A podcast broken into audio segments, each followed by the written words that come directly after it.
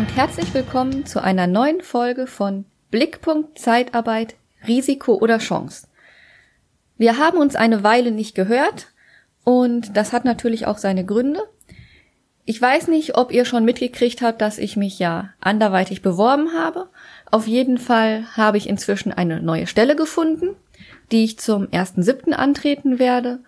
Und einerseits hat mich natürlich die Stellensuche ein bisschen beschäftigt, aber nachdem ich eine Stelle gefunden habe, auch die Wohnungssuche, weil ich werde zum 1.7. auch umziehen und dann pendeln. Und zwar zwischen Osnabrück und dem Ruhrgebiet. Also nicht ganz so weit. Daher gab es eine kleine Pause, aber spätestens jetzt gibt es wieder regelmäßige Folgen. Ich habe nämlich zwar es nicht geschafft, regelmäßig Folgen einzusprechen, habe es aber zumindest geschafft, schon mal vier Folgen wieder zu schreiben. Das heißt, die werde ich jetzt alle einsprechen und nach und nach auch hochladen. Und wenn ich dann auch umgezogen bin zum 1.7., werde ich auch die Sachen alle mitnehmen und wieder dazu kommen, regelmäßig einzusprechen, hochzuladen und euch mit Content zu versorgen. Also, worum geht es in der heutigen Folge? Es geht vor allem darum, was der Unterschied zwischen Schein und Sein bei Stellenanzeigen ist. Weil jeder kennt es, wenn er auf der Suche ist nach einer neuen Arbeit, einer neuen Wohnung oder auch der Liebe fürs Leben. Die Außendarstellung die man liest oder sieht, deckt sich nicht immer mit der Realität. Das familienfreundliche Umfeld der Wohnung entpuppt sich als die Grundschule nebenan mit viel Lärm und die unkomplizierte Bekanntschaft als eine Person ohne eigene Persönlichkeit, die sich nur dem Partner anpasst. Und genau solche Phrasen gibt es auch bei Stellenanzeigen. Sätze, die nicht viel aussagen, aber positive Assoziationen wecken sollen und gerade wegen der fehlenden Präzision oft zu Enttäuschungen führen. Und sie sind es auch, die viele Stellen austauschbar machen, da man sich an anderen orientiert und die eigenen Bedürfnisse nicht klar benennen kann in der Stellenanzeige. Oder vielleicht auch nicht benennen will. Ich habe mal nach meiner ersten Ausbildung geschaut und mir da so 20 Stellenanzeigen für Altenpfleger in der Zeitarbeit angesehen. Ich war ehrlich gesagt teilweise wirklich schockiert, wie unprofessionell die Anzeigen teilweise waren und auch wie wenig Pflegekräfte ernst genommen werden. Gerade auch so im Vergleich zu anderen Branchen. Es geht weniger um die Kompetenz von Pflegekräften, es geht nicht um Fakten, sondern es wird eigentlich fast nur auf Gefühle gesetzt, auf Berufung und auf absolute Mindeststandards. Und das für einen Beruf, der eigentlich so wichtig ist und auch qualifiziert. Das vergessen viele manchmal. Die Fachlichkeit wird als viel weniger wichtig eingeschätzt als das Thema emotionale Bindung an den Beruf. Kurzer Spoiler. Ich zeige euch gleich mal ein paar Beispiele dessen, was ich gelesen habe, natürlich anonymisiert und danach eine Liste mit Dingen, die ich aus verschiedenen Anzeigen und auch in verschiedenen Branchen gelesen habe. Ich habe keine Anzeige gefunden, wo nichts vorkam. Aus dieser Liste. Meistens waren es so zwei bis drei Punkte oder mehr. Und die ganzen Phrasen sind ja nicht zwangsläufig unangebracht. Aber häufig sind sie so leer und austauschbar, dass man damit einfach nicht viel anfangen kann. Und sie müssen vom Unternehmen mit Inhalt gefüllt werden, damit man auch wirklich was damit anfangen kann. Also bei meiner Suche nach Stellenanzeigen für Pflegekräfte in der Zeitarbeit habe ich zum Beispiel gefunden bei der Unternehmensvorstellung, anderen Menschen ein Lächeln ins Gesicht zu zaubern, ist das, was dich erfüllt? Einem Menschen die Hand zu reichen, wenn er Hilfe benötigt, ist für dich selbstverständlich? dann bist du bei uns richtig. Uns liegt es am Herzen, Pflegekräften etwas von dem zurückzugeben, was sie tagtäglich für andere Menschen leisten. Dabei ist es uns besonders wichtig, dass sie uns, dass sie sich in ihrem beruflichen Umfeld wohlfühlen. Klingt erstmal nicht schlecht, hat aber, wie gesagt, nichts damit zu tun, was sie können müssen oder leisten müssen. Oder auch, Möchtest du mal über den Tellerrand hinausschauen und neue Einsatzgebiete kennenlernen? Erzähl uns davon. Naja, selbst wenn man in der Zeitarbeit das nicht erzählt, bleibt es ja nicht aus, dass man neue Gebiete entdeckt. Einfach weil man verschiedene Einsätze hat in verschiedenen Einrichtungen und mal stationär ist und mal ambulant und da einfach Neues, Neues entdeckt. Ob man das explizit sagt oder nicht. Von daher auch eine faire Vergütung ist dabei für uns genauso selbstverständlich wie andere Benefits. Okay, aber was heißt das für den Mitarbeiter oder für den Bewerber? Was ist fair und was sind andere Benefits? Aber dazu komme ich gleich noch. Bei der Rubrik Wir suchen, die sich ja auch in jeder Stellenanzeige findet, stand häufig gar nicht so viel. Zum Beispiel, wir suchen Altenpfleger und Altenpflegerinnen mit abgeschlossener Ausbildung zur examinierten Altenpflegerin oder Altenpfleger. Das war's. Mehr Ansprüche werden gar nicht gestellt. Das ist also das absolute Mindestmaß, was man überhaupt braucht. In einer anderen Anzeige stand, Sie haben bereits Berufserfahrung als Pflegefachkraft und sind voller Herzblut bei der Sache. Trotzdem suchen Sie neue Herausforderungen und berufliche Perspektiven und eine attraktive Entlohnung. Auch nicht sonderlich hilfreich bei dem, was man sich vorstellt. Eine andere Stellenanzeige sucht jemanden mit einer abgeschloss erfolgreich abgeschlossenen dreijährigen Ausbildung, gerne mit erster oder einschlägiger oder fundierter Erfahrung, was auch immer das jetzt heißt. Erste Erfahrung, okay. Einschlägige Erfahrung heißt irgendwo im Pflegebereich und fundiert, okay. Wer eine abgeschlossene Erfahrung hat, sollte eigentlich alles drei aufweisen. Danach folgen Einfühlungsvermögen, Anpassungsfähigkeit, Fach- und Sozialkompetenz, Selbstständigkeit sowie Flexibilität zählen zu deinen Stärken. Auch hinter diesen Begriffen kann sich relativ viel verbirgen. Freundliches und gepflegtes Auftreten, hohes Verantwortungsbewusstsein und Einsatzbereitschaft. All diese Begriffe klingen gut, sagen aber nicht viel aus, wenn man nicht weiß, was genau der Arbeitgeber damit meint. Und das ist halt manchmal das Problem. Bei der Kategorie Wir bieten stand bei einem Arbeitgeber eine persönliche, fachkompetente Betreuung durch unsere Mitarbeiter in den Niederlassungen. Das halte ich eigentlich in der Zeitarbeit für selbstverständlich, weil sowohl, dass sie persönlich ansprechbar sind und ich nicht mit einem Computer spreche, als auch, dass sie kompetent sind bei dem, was sie tun. Dann werden Weiterbildungs- und Schulungsmöglichkeiten genannt. Auch das ist nicht ungewöhnlich, weil es ja auch Fortbildungen zum Beispiel gibt, die eingehalten werden müssen. Eine betriebliche Altersvorsorge, eine offene Kommunikation halte ich auch für selbstverständlich. Wenn mir jemand was zu sagen hat, wäre es schön, wenn er es tut und das nicht über Dritte oder sonst wie tut.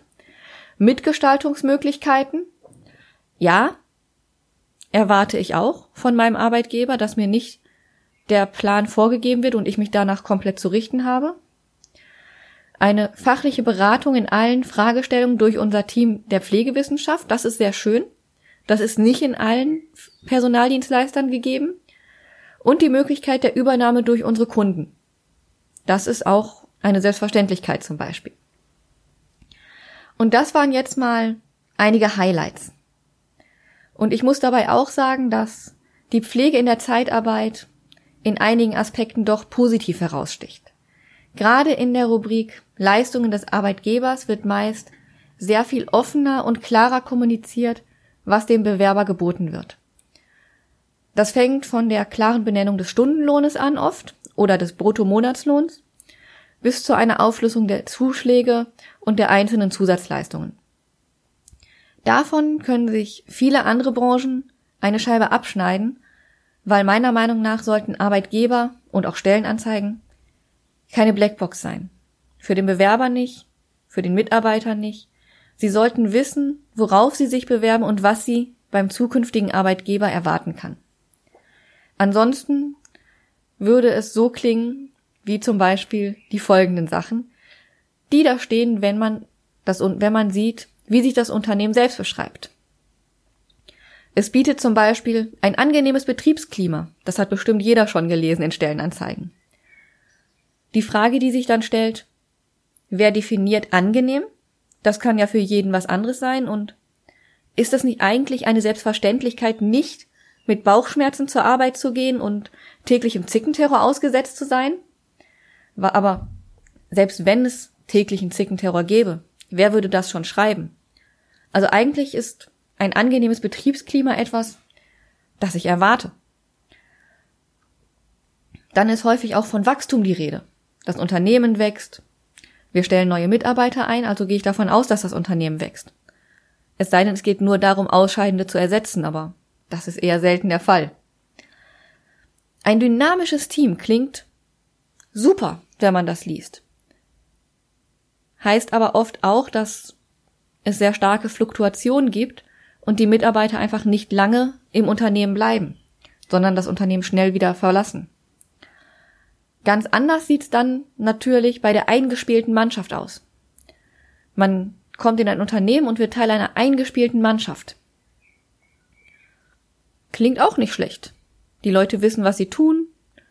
Man kann sich wahrscheinlich darauf verlassen, dass sie es tun.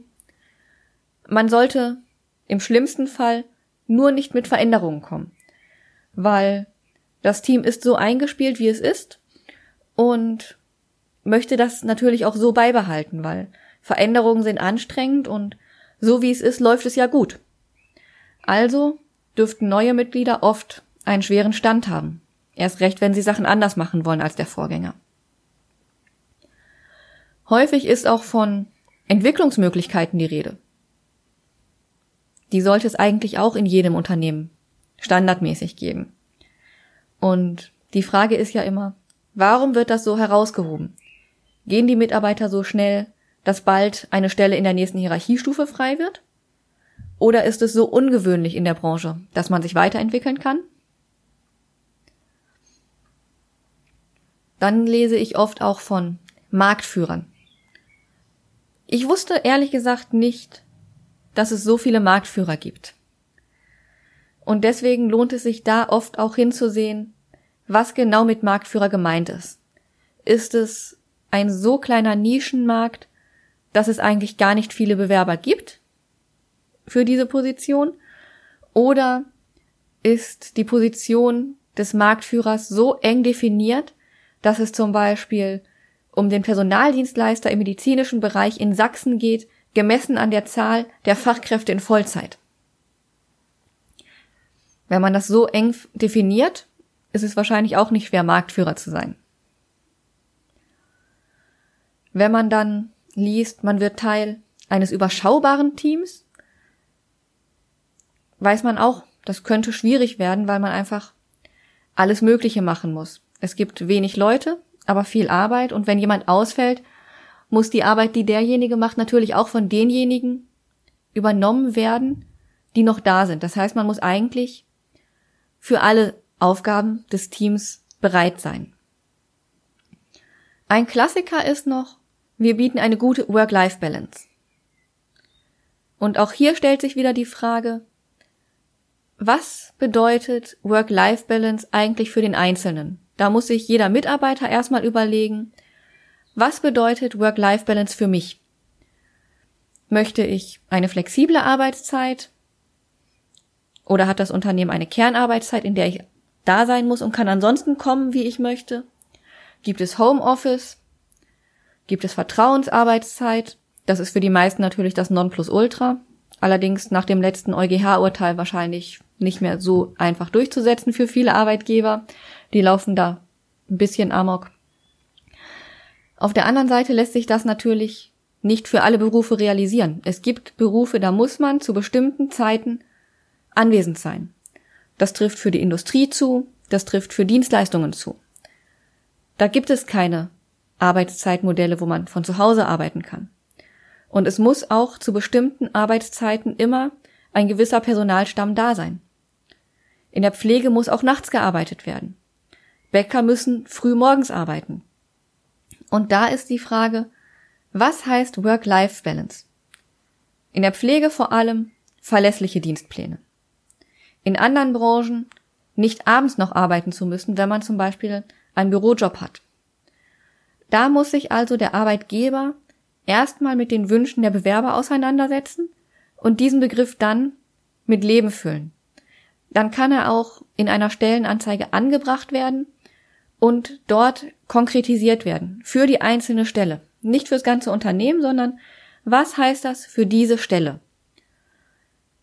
Das kann schon damit anfangen, das Arbeitszeitgesetz einzuhalten, auch wenn das wieder eigentlich ein Standard sein sollte, den man nicht wirklich erwähnen muss.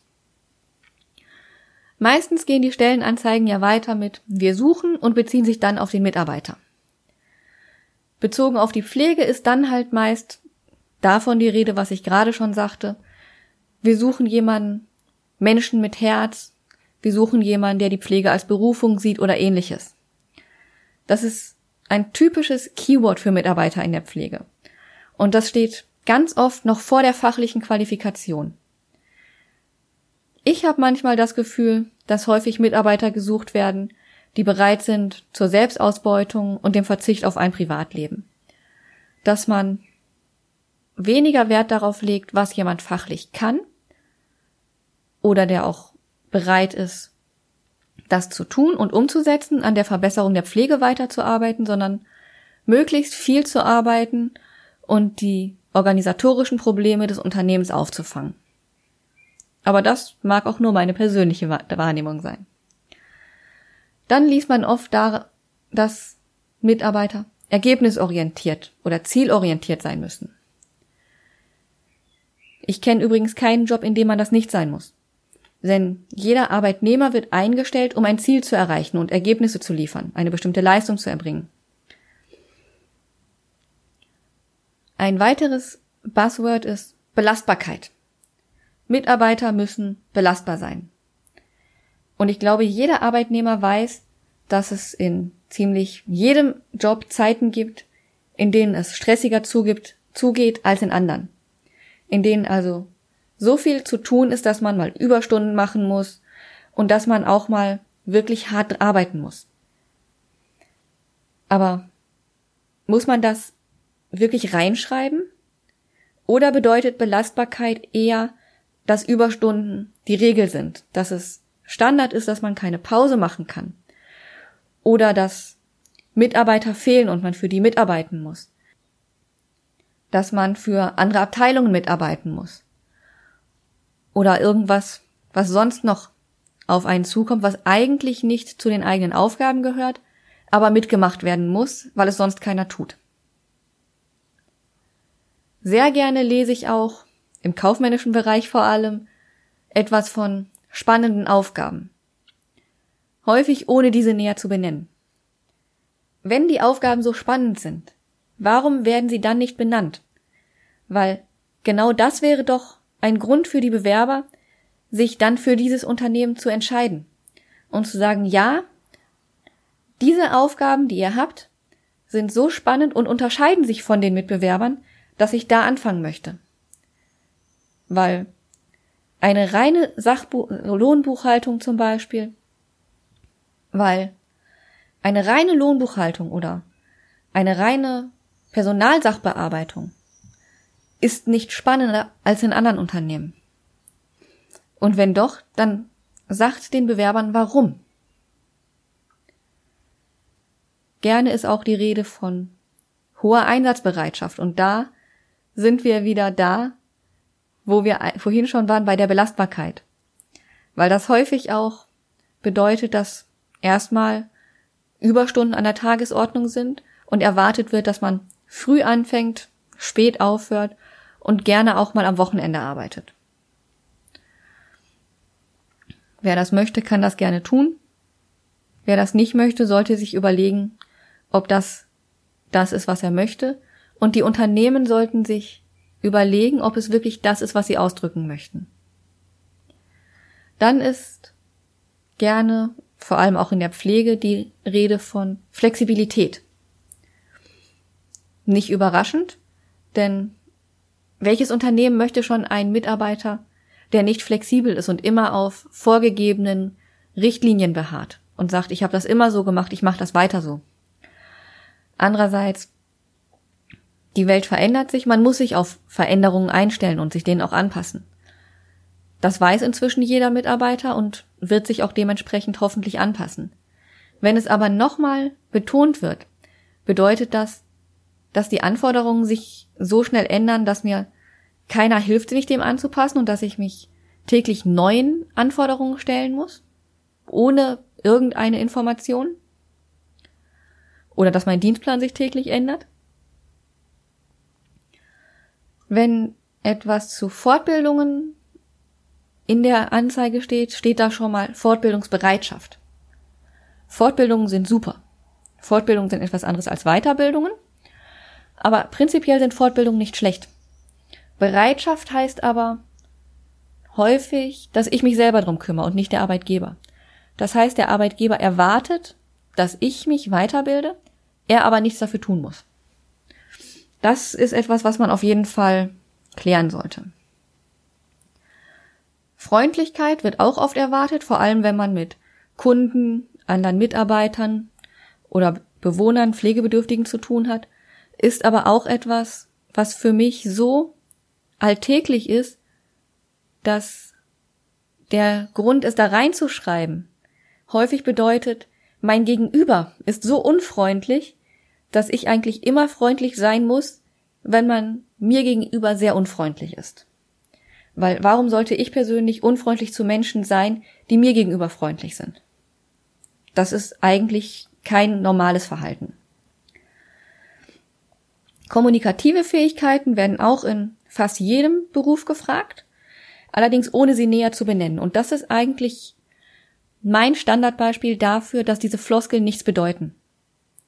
Zumindest nicht, wenn sie nicht näher mit Leben gefüllt werden. Denn natürlich kann ich, sagen, kann ich sagen, natürlich bin ich kommunikativ. Ich kann aber trotzdem in einem Job, der kommunikative Fähigkeiten verlangt, scheitern. Denn ein guter Verkäufer hat super kommunikative Fähigkeiten. Er kann andere dazu bringen, etwas zu kaufen. Allerdings ist er kein Diplomat. Er ist nicht ausgleichend. Und wenn ich ein guter Diplomat bin, habe ich ausreichende oder sogar herausragende kommunikative Fähigkeiten, bin aber noch lange kein guter Verkäufer. Trotzdem würde ich die Frage nach meinen kommunikativen Fähigkeiten immer mit sehr gut beantworten als Diplomat. Von daher ist hier ein Paradebeispiel dafür, dass man sich ganz klar überlegen sollte, was bedeutet das für mich, für mein Unternehmen und vor allem für diese Stelle konkret. Muss jemand ausgleichend wirken? Muss jemand überzeugen? Und wenn ja, wie finde ich diesen Menschen? Pünktlichkeit ist auch schön. Ich erwarte, dass jemand pünktlich ist. Das ist aber etwas, das ich nicht explizit in die Stellenanzeige schreibe. Und Teamfähigkeit wird auch häufig erwartet. Auch hier stellt sich die Frage, wenn ich jemand frage, ob er teamfähig ist, wird er immer mit Ja antworten. Erstens, weil Nein immer die falsche Antwort ist. Und zweitens, weil Teamfähigkeit auch so viele verschiedene Facetten hat, dass eigentlich da nicht klar ist, was gesucht wird. Möchte ich jemanden, der in ein Team kommt und eine bestimmte Rolle in diesem Team einnimmt? Denn es gibt ja verschiedene Rollen in einem Team. Dann muss ich aber auch vorher schauen, dass er diese Rolle auch einnehmen kann. Oder suche ich jemanden, der in ein bestehendes Team passt, aber suche nie keine bestimmte Rolle. Suche ich jemanden, der dieses Team ein wenig auch verändert. Das hängt ein bisschen vom Team auch ab. Von daher ist Teamfähigkeit auch immer so die Frage, muss sich jemand an das Team anpassen oder nicht? Teamfähigkeit ist nicht aussagefähig, wenn ich nicht weiß, was genau ich suche.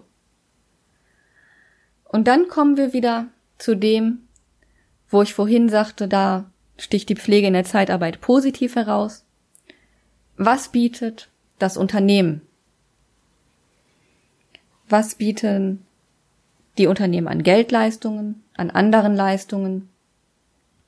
Und wenn man sich das anguckt, ist häufig von einem attraktiven Gehalt die Rede.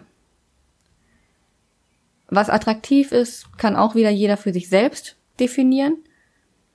Aber da kann man sich eigentlich wenig drunter vorstellen. Eine überdurchschnittliche Bezahlung ist auch nicht wesentlich hilfreicher, weil sie vor allem nicht sagt, worauf sich der Durchschnitt bezieht. Heißt das der Durchschnitt, wie man ihn kennt? Sprich, man teilt alle Gehälter einer bestimmten Gruppe und nimmt, also, und teilt sie durch die Anzahl der Gehälter? Oder nimmt man den Medianlohn, wie es zum Beispiel die Bundesagentur für Arbeit macht? Man hat 100 Gehälter und nimmt das in der Mitte. Dann, das ist für Ausreißer nicht so, dann wirken Ausreißer nicht so extrem. Oder bezieht man sich auf eine Branche, auf eine Region? Bezieht man sich nur auf das eigene Unternehmen? Bezieht man sich auf ganz Deutschland? Auf alle Einkommen, die in Deutschland gezahlt werden. Und liegt das Gehalt weit über dem Durchschnitt oder ein Prozentpunkt? All das wird ja gar nicht genannt. Auch nicht, ob es nur ums Grundgehalt geht oder um das komplette Gehalt mit allen diversen Zulagen. Und da lohnt es sich auf jeden Fall nachzufragen. Wenn es um ein übliches Gehalt oder übliche Leistungen geht, ist immer ein wenig Vorsicht geboten, weil das häufig heißt, wir zahlen ungefähr so viel wie andere, aber möglichst nicht mehr. Und an sich, wenn man eine neue Stelle lohnt, packe ich euch gleich mal einen Link in die Show Notes, den ich gefunden habe bei meiner Recherche, damit man ein bisschen Bullshit-Bingo spielen kann was Phrasen in Stellenanzeigen angeht. Das fand ich ehrlich gesagt ganz lustig. Und das kann man vor allem mal mit Freunden spielen. Aber was ist so die Quintessenz des Ganzen? Ich plädiere vor allem für zwei Dinge, was Stellenanzeigen angeht. Einmal für mehr Offenheit. Wenn man Stellenanzeigen formuliert, und das geht vor allem an die Unternehmen und an die Personaler, sollte man klar sein und klar formulieren, was man möchte und sich nicht auf Phrasen und leere Worthülsen verlassen, weil das alle tun, weil man das immer schon getan hat oder weil es gut klingt. Und dafür, und das ist der zweite Punkt, braucht man vor allem intern mehr Sicherheit, was eigentlich benötigt wird und welche Anforderungen wirklich an eine Position gestellt werden. Unabhängig von trendigen Buzzwords. Was brauche ich, um eine Position gut und dauerhaft zu besetzen? Was biete ich dem Bewerber, damit er sich für mein Unternehmen entscheidet und später seine Aufgaben gut und fehlerfrei ausüben zu können? Und wie kann ich vor allem vermeiden, dass er sich für mein Unternehmen entscheidet aufgrund der Stellenanzeige und der versprochenen Leistungen, ohne hinterher enttäuscht zu sein, weil es zwar alles ganz wunderbar klang, aber nicht das war, was er sich darunter vorgestellt hat, weil es so interpretativ war und so leer, dass er etwas ganz anderes im Kopf hatte als wir beim Schreiben. Ich hoffe, das war für euch ein wenig hilfreich, mal hinter die Worte und Formulierungen einer Stellenanzeige zu gucken und auch zu überlegen, wie kann man es vielleicht besser machen? Und vielleicht habt ihr Lust auf eine Runde Bingo in den nächsten Tagen. Bis dahin wünsche ich euch noch viel Spaß und bis bald.